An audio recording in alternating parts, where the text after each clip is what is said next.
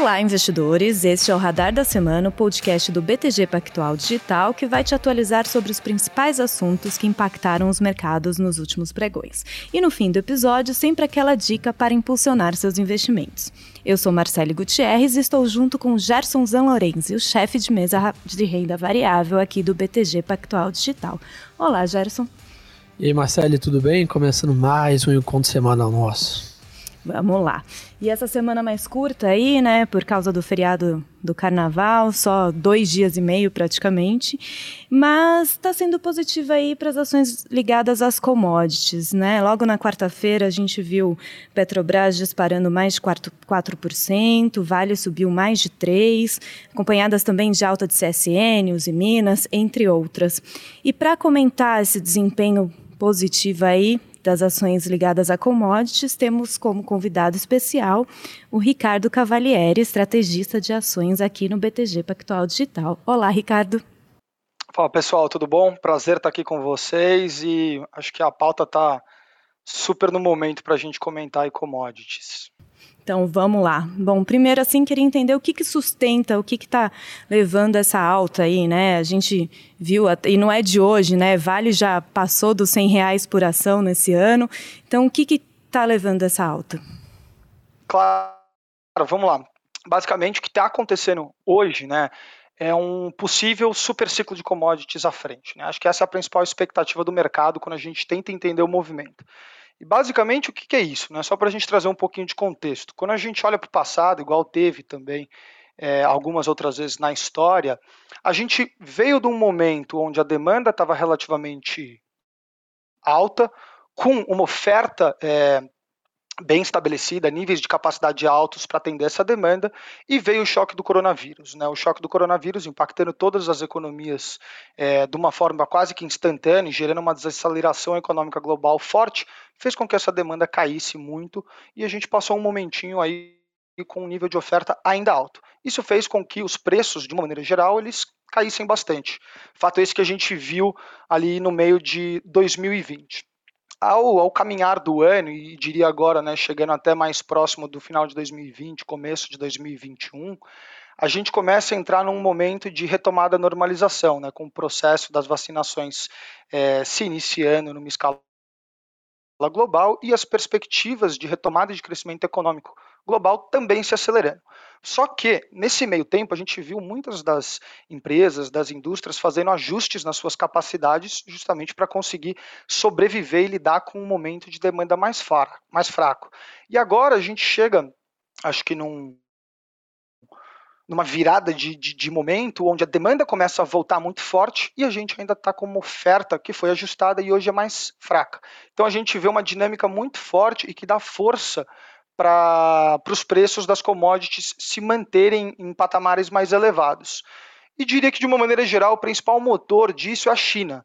Né? A China, a gente já até conhece relativamente bem sobre esse papel como motor do mundo. Né? A China, no passado, o mundo contraindo é, praticamente né, todos os países, a China apresentando um crescimento de PIB de 2,3%. Quando a gente olha esse ano, tem uma expectativa de crescimento global da casa de 5%, enquanto a expectativa para a China é de crescimento de 8, 8,3%, né? esses números de acordo com o consenso da Bloomberg aqui.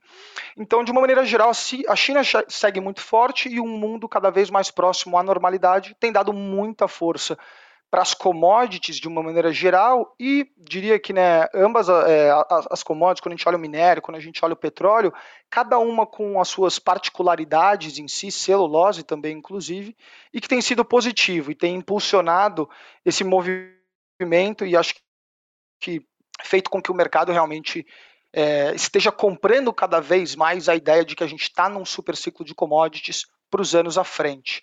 Né? E acho que um último paralelo é que também a gente tem visto uma entrada de capital estrangeiro positiva para o Brasil. É, e quando a gente olha né, a composição do, do nosso mercado, essas empresas não só têm um peso muito forte, como também estão baratas quando a gente olha no relativo de múltiplos entre, entre outros pares globais. Então gera uma atratividade que, que tem trazido esse fluxo para dentro de casa. Acho que essa é um pouquinho da, da ideia geral, Marcelo. Aqui, se quiser, a gente pode explorar também alguns papéis, mas diria que o contexto por trás do que vem acontecendo é esse. Legal. Eu queria te perguntar de Uzi Minas, que a gente viu o resultado saiu no fim da semana passada, né? Teve um lucro aí de 1,91 bilhão, um EBITDA que veio 21% acima da projeção do research aqui da casa. Queria entender como que foi esse resultado, o que, que justificou esse resultado tão acima do esperado da Uzi Minas. Claro, o resultado de Uzi Minas realmente veio muito forte, ele veio, acho que, muito impulsionado, tanto pela parte de mineração, quanto pela parte de siderurgia. Né? A gente não só está vendo no lado da mineração o preço do minério de ferro a nível é, global na, fez seus 170 dólares por tonelada, corrigiu um pouquinho para 150, voltou agora mais para a faixa dos 170, mas como também o, o preço do aço tem, tem sido muito forte. A gente viu no Brasil alguns produtores anunciando aumento dos preços de aço entre 50% e 60% durante o segundo semestre de 2020, né, e, eh, buscando o, os benchmarks, a paridade é, internacional. E a empresa se beneficiou disso, sem dúvida nenhuma.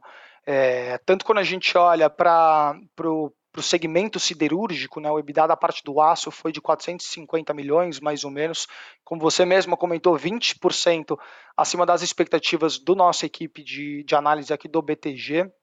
E quando a gente olha para a parte de mineração, acho que, que acabou sendo realmente o protagonista aqui do, do resultado e do momento, a gente viu a empresa entregando um EBITDA de 958 milhões de reais, um crescimento de 50% quando a gente olha contra o trimestre anterior e 10% do que a gente esperava. Foi realmente um, um, um resultado que surpreendeu um pouco os mercados. E a empresa também, né, com uma com um nível de geração de caixa muito positivo, Hoje a dívida líquida dela está praticamente nula, né? A empresa tem uma dívida líquida que ficou em torno de 1,1 bilhão de reais é, e que foi impulsionado por esse momento. Então acho que a tese da empresa, o call de Uzi Minas, ele se beneficia de, disso que a gente vem conversando, que o momento para commodities, minério de ferro, muito forte, é, preços muito elevados, que pelo repasse de inflação também ajuda é, a sustentar preços de aço mais fortes, a empresa está com uma dinâmica boa e deve continuar surfando um bom momento. E acho que uma leitura final, né, quando a gente tenta olhar um pouco do que é preço para agora, a gente vê as empresas negociando um valuation relativamente barato, perto de quatro, quatro vezes e meia EBITDA para 2021. E já que você mencionou aí, né, setor de mineração, queria puxar o Gerson de volta aqui para a conversa. Na, nessa semana a gente teve a estreia das ações da CSN Mineração. Gerson, queria entender com você quem é essa empresa, né? A gente sabe que faz parte do, do grupo CSN que está chegando na bolsa. Como que foi esse IPO que ficou acima dos 5 bilhões de reais? Como que você viu aí esse IPO? É, eu acho que antes de falar só da, da CSN, vale a pena fazer um parênteses para todo o mercado de IPO né, aqui no Brasil. A gente está vivendo um ano excepcional, é, bem fora da curva aqui, mercado bem aquecido, o Brasil com toda essa questão de taxa Selic baixa, novos CPFs na bolsa, atraindo um fluxo estrangeiro, a gente teve uma demanda muito grande é, por nova listagem né, de ações. Então isso já favorece de cara que a gente tem IPOs do tamanho que tivemos da Reddor, por exemplo, Grupo Mateus, agora a CSN, né, que a gente conhece muito mais pela siderurgia, faz o IPO de um dos seus braços, né, que é a parte da mineração, né, levanta, como você falou bem aí, acima de 5 bilhões de reais né, de caixa. Eu acho que aqui são dois drivers principais. Acho que o primeiro é o que o Ricardo comentou muito bem sobre o commodities, né? Acho que isso está muito em foco. É, principalmente minério de ferro hoje na máxima histórica, a China né, com seu consumo muito é, é, mostrando essa recuperação econômica, dando uma aula de recuperação econômica pós-Covid, isso tudo já favorece a tese, né? E IPO é muito ligado a teses, né? Que os investidores gostam de olhar. E sem dúvida o que tem andado bem é tecnologia é, e, e commodity, né? Então a CSN se beneficiou disso aproveita essa tese que o mercado está otimista com commodities, sem contar que tem toda a placa, né, vamos dizer assim, do que, que a empresa tradicionalmente é. E um outro ponto também, né, o segundo ponto é a questão do fluxo estrangeiro. Né, é importante lembrar que grande parte desses IPOs acabam sendo ancorados né, por investidores estrangeiros que olham o Brasil também aí né, a patamares descontados, né, onde a entrada de caixa aqui em real né, favorece muito né? Então, eles dividido por quase 5,40, basicamente cotação. Então, né, um real depreciado com case de commodity positivo e uma empresa de gestão conhecida criam aí, criaram a receita perfeita para conseguir a empresa levantar uma oferta desse tamanho. Legal. Agora, Ricardo, você falou aí do super ciclo de commodities, a gente vê o petróleo valorizando bem, é, o Brent chegou a 65, chegou a bater os 65 dólares por barril, mas no caso da Petrobras, em alguns pregões o papel sofre um pouco aí mesmo com a alta do petróleo por causa das discussões em torno do preço dos combustíveis. Queria entender com você qual é o peso do preço do petróleo na Petrobras e desse risco, a gente pode, não sei se a gente pode dizer risco político aí de interferência no preço dos combustíveis. Claro, eu acho que tentando só separar um pouco do realmente desse risco político barra, barra preço dos combustíveis e olhar um pouco só para a tese da Petro no momento de hoje, é uma leitura, acho que simples e objetiva, né? A atual gestão, gestão do Castelo Branco, ela tem se mostrado muito eficiente. A Petro, de uns anos para cá, ela veio, caminha, na verdade, com o objetivo de se tornar uma empresa muito mais enxuta e eficiente, focada onde ela é mais rentável, né? ou seja, vendendo tudo que é ativo que não é o core da operação dela e focando seus investimentos cada vez mais na parte de exploração e produção do pré-sal, onde os custos de extração do petróleo dela são mais baixos e ela é mais rentável.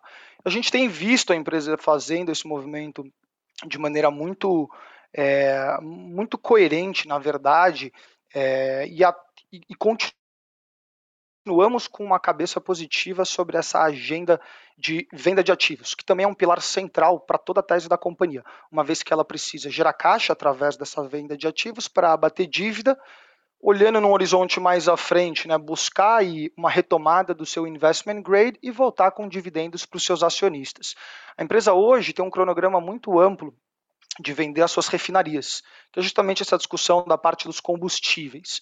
Né? E ele não só é positivo pelo fato da gente ter essa venda de gerar caixa e abater dívida, como também, e fazendo esse paralelo aí a esse seu segundo ponto, Marcele, ele tem um quê de você reduzir um pouco da percepção de risco sobre a tese da empresa, né? Por quê? Porque esse, é, é, esse segmento ele foi realmente o principal polo, vamos falar assim, de atuação indevida do governo no passado dentro da companhia.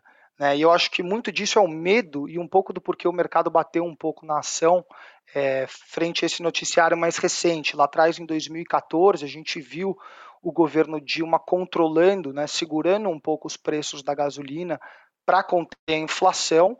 E de uma maneira geral, isso é algo que é muito negativo para a empresa. Né? Não tem que ser algo que é, quem pague essa conta, vamos falar assim, seja a empresa, e sim o governo. Então os acionistas eles se mantêm receosos um pouco com esse fantasma do passado.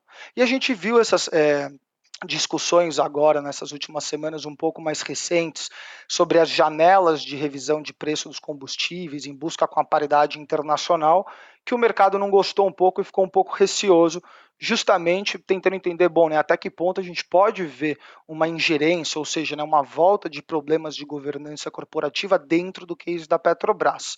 Mas, de uma maneira geral, é, a, a leitura do nosso time que cobre a companhia assim como a gente viu no noticiário de hoje, é que a empresa realmente vai continuar caminhando da forma que seja mais é, coerente e financeiramente saudável para a companhia, fazendo, quando necessário, os reajustes nos seus preços dos combustíveis e buscando a paridade internacional. Então, acho que quando a gente tenta olhar um pouco para a tese, a tese é muito boa, é muito construtiva, né? o petróleo se recuperando frente a toda essa retomada de crescimento global. E quando a gente olha para esse fato aí mais recente, a gente interpreta ele um pouco como talvez um ruído de curto prazo né, e que não realmente seja algo que possa é, se tornar um grande problema para a companhia à medida que a gente vê é, todos os direcionamentos daqui para frente de, de voltar a buscar essa paridade internacional. E uma leitura final, acho que sobre o preço do petróleo, realmente, né, o preço do petróleo ele tem uma, uma relevância, é, talvez o maior protagonista dentro do case, né, para a gente entender o direcionamento da empresa. E agora o que a gente vê, é, na mesma linha do que a gente conversou sobre da dinâmica global e o possível superciclo, a gente vê hoje a demanda de petróleo voltando para a faixa de 98, 99 milhões de barris por dia, né, uma demanda normalizada em um contexto pré-Covid estava em torno de 100 milhões, né. Então, ou seja, a gente já está realmente muito próximo do contexto normal. Só que a produção ela ainda não voltou tão rapidamente. Quando a gente olha diversas outras indústrias menores em escala global, elas é, quebraram, tiveram que fazer ajustes e tudo mais, que nos, que, que nos deixa hoje com uma oferta que ainda está um pouco aquém da nossa demanda, e isso tende a continuar dando força para os preços do petróleo aí ao longo do ano. Então a empresa deve continuar surfando um bom momento. Da parte operacional dela, ela tem tocado toda a sua agenda operacional é, de uma forma muito positiva. E esse ruído, talvez, que a gente viu em relação aos preços dos combustíveis, a gente tem interpretado eles mais como um ruído de curto prazo do que realmente algo estrutural que pudesse atrapalhar o case. E até acrescentando, né, como você até mencionou, a Petrobras anunciou na, na quinta-feira que a partir de sexta ela fará um reajuste aí de 34 centavos por litro no preço do diesel e de 0,23 centavos no preço da gasolina. Então, né, a gente vendo aí que os ajustes estão acontecendo apesar de todas as discussões, né? Exato, a gasolina vai acabar ficando perto de 5% abaixo do preço de paridade de importação, que já é realmente um nível muito mais coerente. Bacana. E observando assim nessas né, ações ligadas a commodities, um setor que você já mencionou, mas a gente não entrou muito aí no assunto, é o de papel e celulose. A Suzano já sobe mais de 20% as ações dela apenas em 2021. Queria entender com você, Ricardo, o que, que faz esse setor ter um desempenho tão positivo? Clabin também está com um desempenho positivo no ano. É China também, demanda por celulose na China. O que, que acontece? Claro. É, a, a, o case de Suzano, na verdade, é um case que ganha, na verdade, a temática toda de, de celulose, principalmente, ganha muita força agora, né? Até, na verdade, até um, um vindo ali da metade do ano passado e continua ganhando força.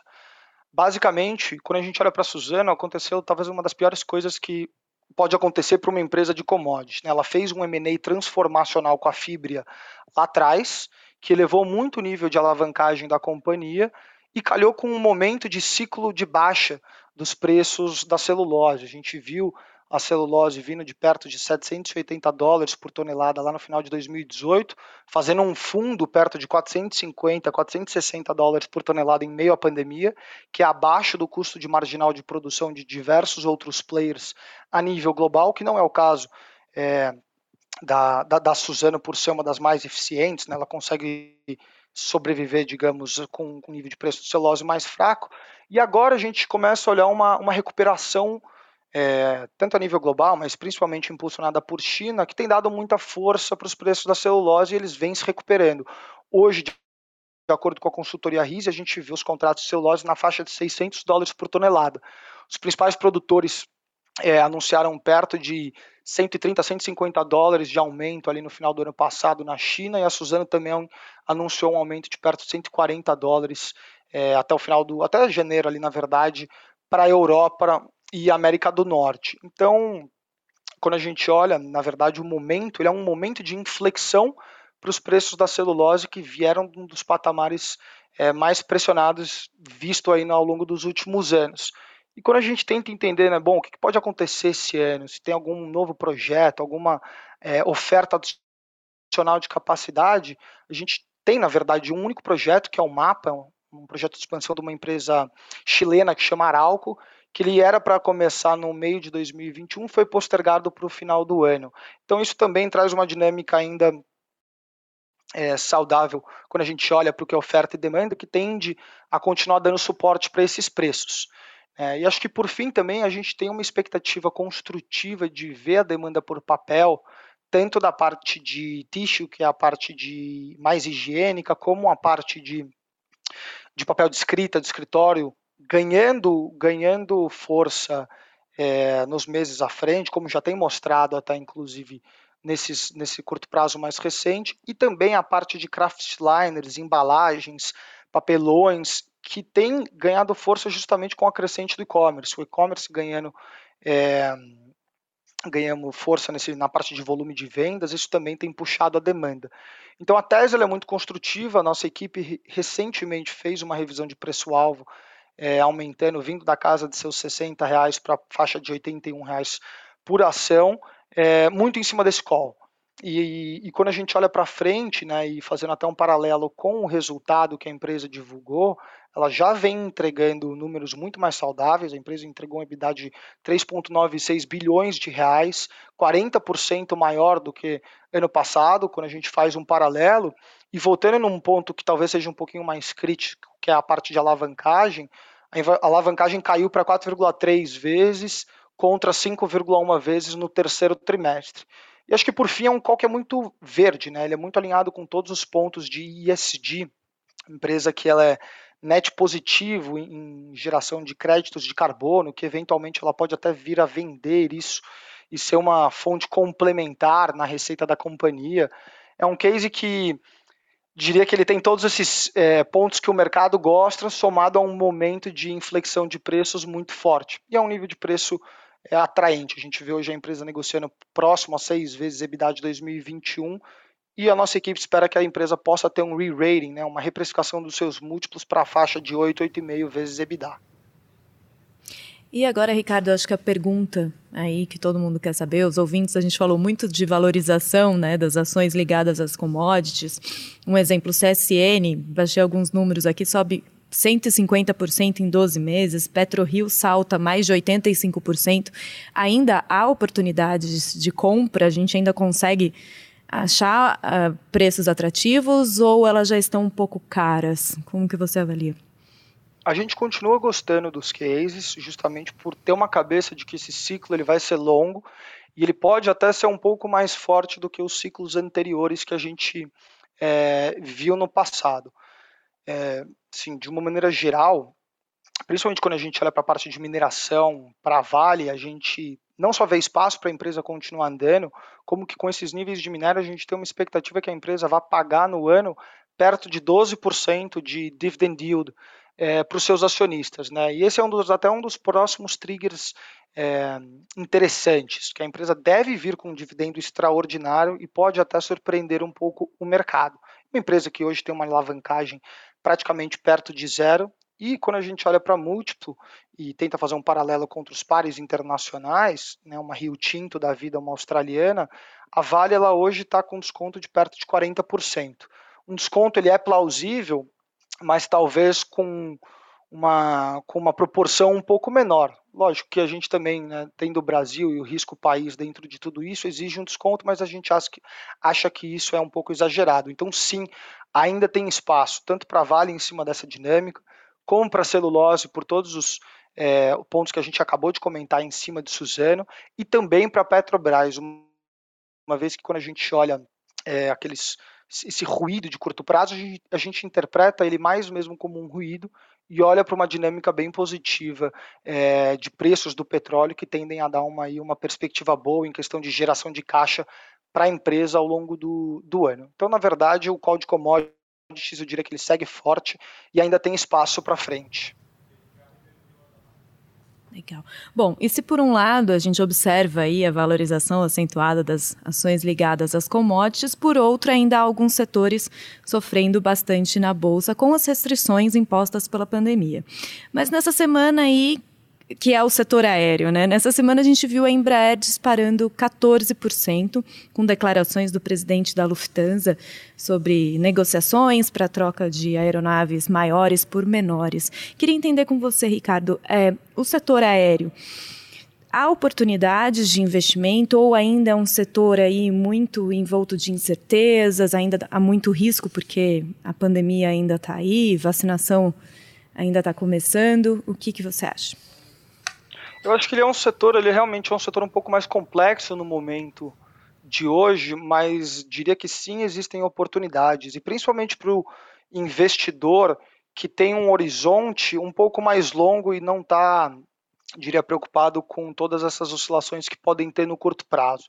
Acho que o principal risco que a gente olha hoje para toda essa temática é da gente ver alguma nova cepa, alguma nova variante do Covid que seja imune às vacinas. Não que isso seja algo né, que talvez esteja no radar muito concreto, mas é algo que fica na cabeça pensando que pode criar alguma barreira para toda essa recuperação que a gente está olhando. E quando a gente olha para as aéreas, né, é uma temática um pouco mais complexa, de um setor que ficou um pouco mais um pouco para trás, porque foi o setor que talvez sentiu mais na veia todas essas restrições é, em função da pandemia. E agora a gente vê ainda né, uma recuperação mais fraca e principalmente entrando num período que é sazonalmente mais fraco, agora esse período pós-festas, né? é, somado a todos os impactos que ainda existem é, dessa segunda onda de Covid e aos clientes, digamos, digamos assim, né, a todos os clientes esperando para serem vacinados, para terem um nível maior de segurança em questão de saúde e voltarem a, a ter um fluxo aéreo de viagem, seja por trabalho, seja por turismo, um pouco mais normal.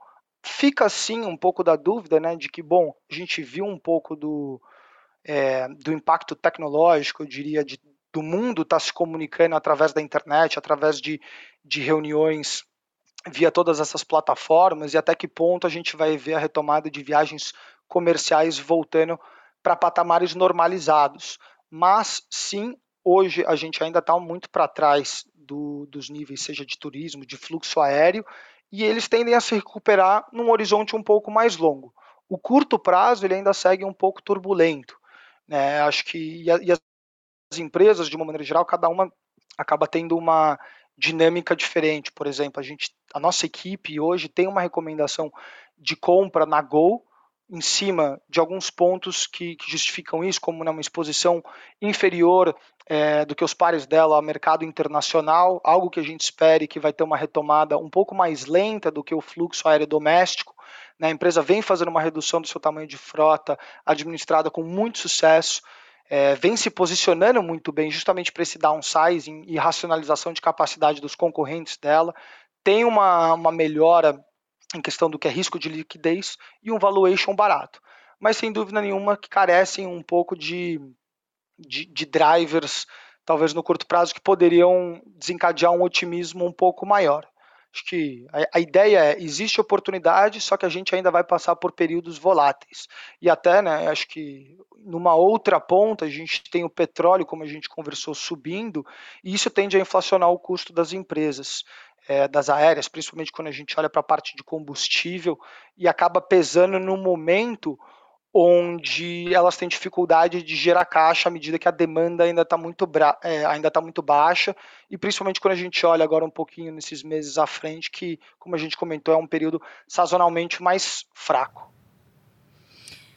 E para encerrar o nosso podcast dessa semana, quero aproveitar a sua presença aqui, Ricardo, para dar uma dica de investimento aí. Ricardo, quais são, de forma geral, quais são as melhores oportunidades, ações ou setores que a equipe aí de research identifica hoje na bolsa? Hoje para 2021, né? Legal. Acho que a temática de ter exposição à retomada do crescimento econômico global, a, a China, né, que foi o, o first in, first out, como o Gerson mesmo comentou, deu uma aula de recuperação pós-Covid, é muito interessante. Né? E esse setor, ele é o setor de commodities, como a gente falou, e segue gostando muito desses papéis que talvez aí eu diria que foram o, o core do nosso papo hoje.